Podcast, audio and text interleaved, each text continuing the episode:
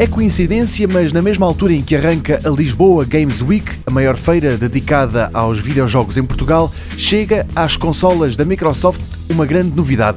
Quem quiser pode ligar um teclado e um rato USB à Xbox One e usá-los como se estivesse em frente a um computador, durante os jogos e tudo. Esta é, há décadas, uma das grandes diferenças entre os jogos no PC e nas consolas. É sabido que o conjunto rato-teclado permite muito mais precisão durante as sessões de tiroteio do que os comandos habituais, e o mesmo se passa em jogos de estratégia, por exemplo, uma divisão que agora desaparece e que espera a Microsoft faça os gamers optarem mais rapidamente por uma consola do que por um PC topo de gama caríssimo.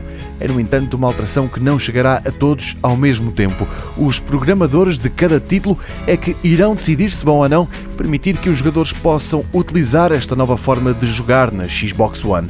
Um dos títulos que já disse sim é o Fortnite, sendo que para que os combates online se mantenham justos, quem estiver com teclado e rato só poderá jogar contra outras pessoas nas mesmas condições.